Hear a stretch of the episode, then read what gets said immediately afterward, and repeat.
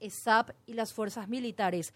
A las 5 y 30 puntual partió un contingente de vehículos militares trasladando miles de litros de agua potable al Chaco paraguayo. La logística la está brindando las fuerzas militares y está eh, con nosotros para saludarlo el general Oscar González, ministro de Defensa. ¿Cómo le va, ministro? Muy buen día. Buen día, buen día para toda la audiencia.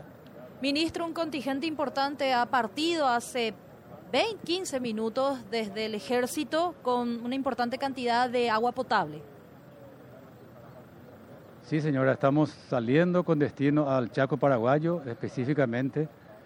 Nuestra base de operaciones en el Chaco va a ser en la localidad de Teniente Primero Irala Fernández y desde ahí vamos a irradiar nuestras operaciones a localidades eh, aledañas. Eh, es un operativo conjunto que estamos haciendo con la ESAT, cuyo presidente está acá a mi lado, la Secretaría de Emergencia Nacional, el, ministro está también con nosotros acá.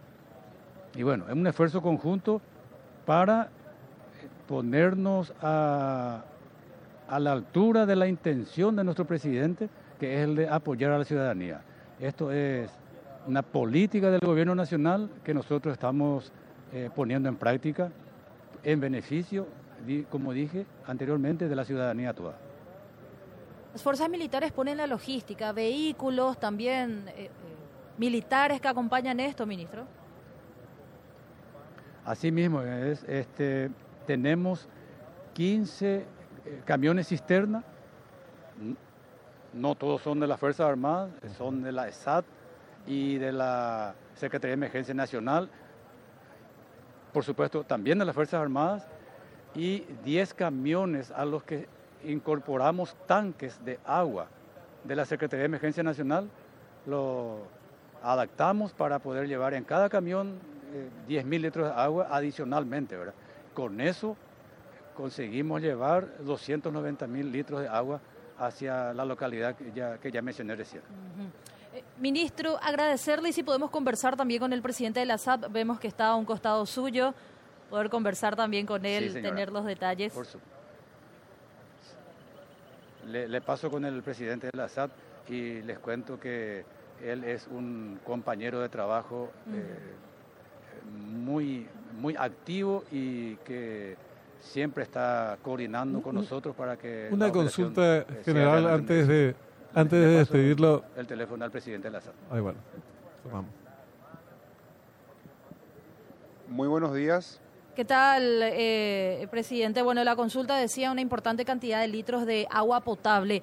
A ver, siempre el Chaco es el dilema. Siempre la situación es que cada año, cuando las temperaturas son bastante elevadas, ellos sufren esa falta de este derecho humano prácticamente. Allí se habría, se habría eh, construido un, acueducto y demás. Finalmente ellos no tienen ningún tipo de acceso a agua potable, eh, Presidente. ¿Cuál es la cuestión del agua en el Chaco siempre? Bueno, es así mismo una problemática ya de larga data que tiene ya varias décadas. Hace aproximadamente 10 años se ha impulsado la construcción del acueducto en, el Chaco paraguayo. Esto lastimosamente hasta el día de hoy eh, no, no, ofrece un servicio como hubiésemos esperado para toda la población chaqueña. Hay diferentes problemas que lo estamos también analizando, diferentes variables o alternativas de solución a la problemática del acueducto en conjunto con el Ministerio de Obras Públicas. Pero hoy lastimosamente toda esta inversión que se ha hecho durante décadas eh, eh, no funciona, hablando mal y pronto.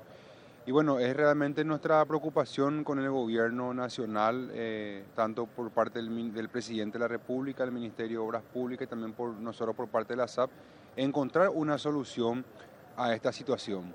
En los próximos días estaremos eh, recorriendo in situ con técnicos especializados de organismos internacionales, así como también con las autoridades locales. Ya hemos conversado con parlamentarios, también lo, no por parte de la SAP, pero sí eh, por parte del Ministerio de Obras Públicas, eh, las autoridades locales, desde gobernadores e intendentes, para poder encontrar una alternativa a esto, porque claramente lo que estamos haciendo ahora eh, fruto de un gran esfuerzo por parte del ministro de Defensa Nacional y el ministro de, y la Secretaría de Emergencia Nacional.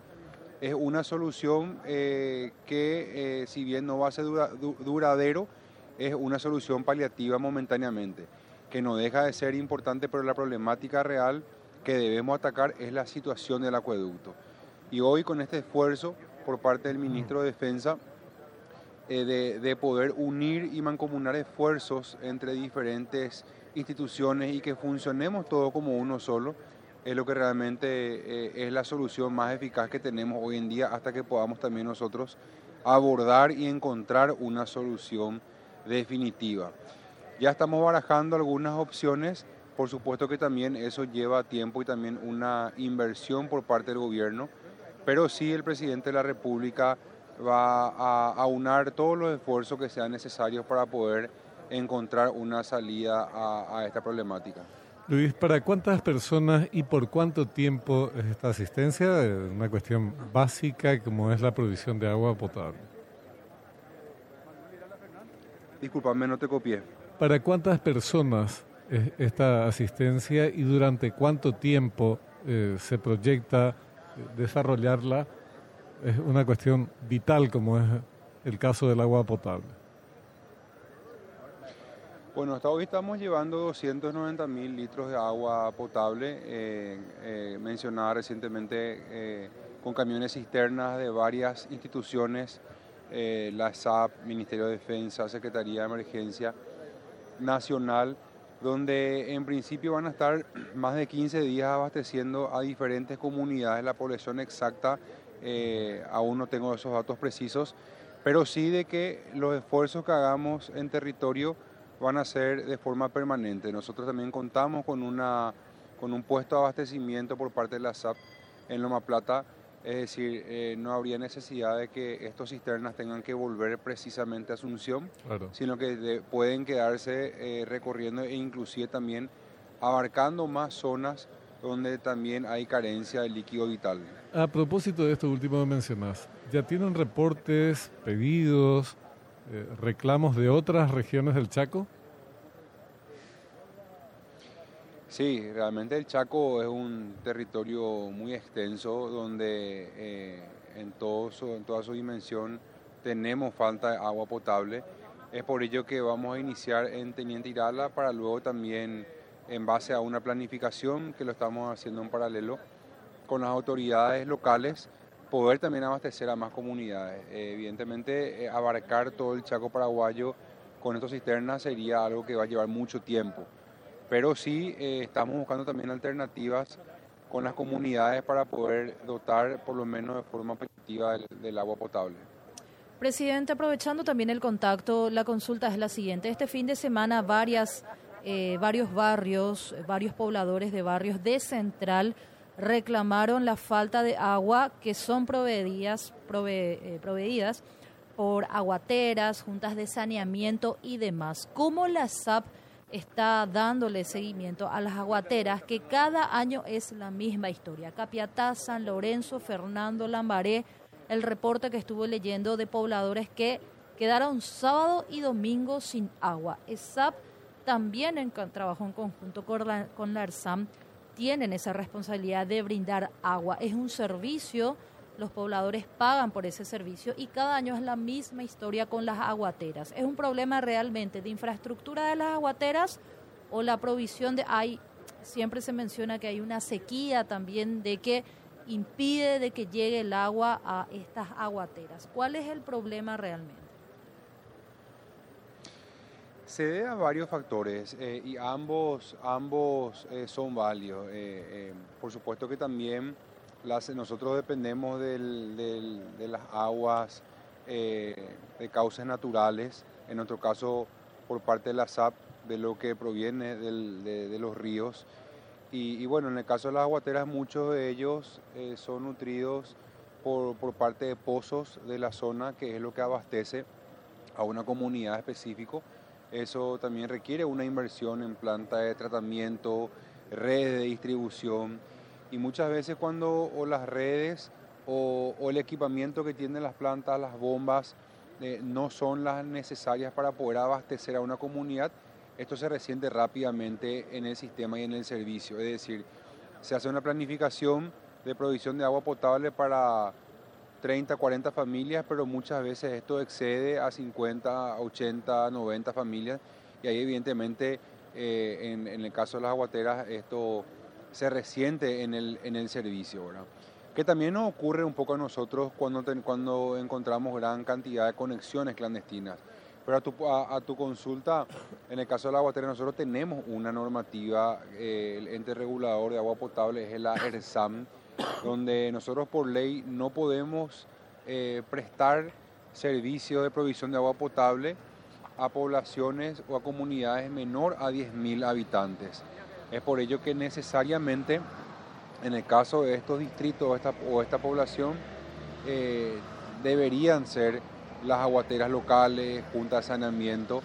Eh, sí, se debería intensificar el control por parte de la ARSAM a estas aguateras de manera que el servicio sea de calidad. Finalmente, eh, son y somos consumidores de agua potable y también debemos tener la protección y el amparo de la institución del gobierno central, que estoy seguro que con esta nueva administración se van a hacer los controles de manera que se puedan brindar servicio de calidad. Y en el caso de que, por supuesto, eh, no lo puedan hacer por parte de la SAP, tenemos toda la predisposición para poder abarcar y también así ampliar nuestra área prestacional. Eh, Luis Fer, ¿cómo te va? Buen día. Eh, Mac, quiero mencionar en algún punto lo que, volver a, lo que mencionaba al inicio en realidad de la nota, cuando mencionaba que yo el acueducto. 13, 13 de agosto, 30 de agosto del 2020, y la última hora publicada, que fue una especie de vocero del gobierno anterior, se inaugura hoy el anhelado acueducto del Chaco Central.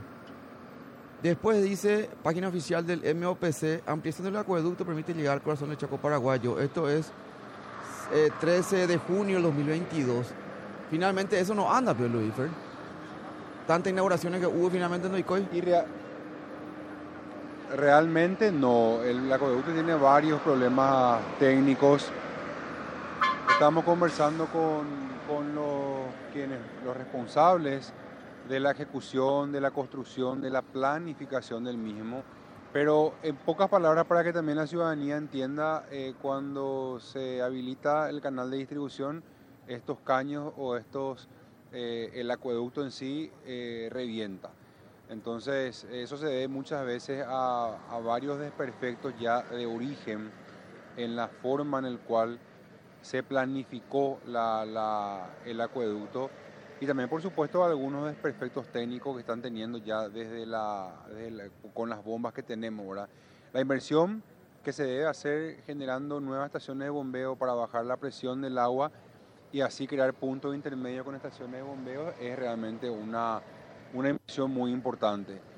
Y no quiero ser responsable de las instituciones que estamos trabajando, pero sí eh, lo estamos haciendo entre varias instituciones para, para ver cuál sería la salida eh, más eficaz y más pronta, de manera que podamos nosotros o reinstalar el sistema o, por supuesto, que también buscar nuevas alternativas. Presidente, agradecerle su tiempo. Muchísimas gracias. Al contrario, gracias a ustedes. Un saludo a todos los, a todos los que tengan todo un buen día. Muchas gracias. 41.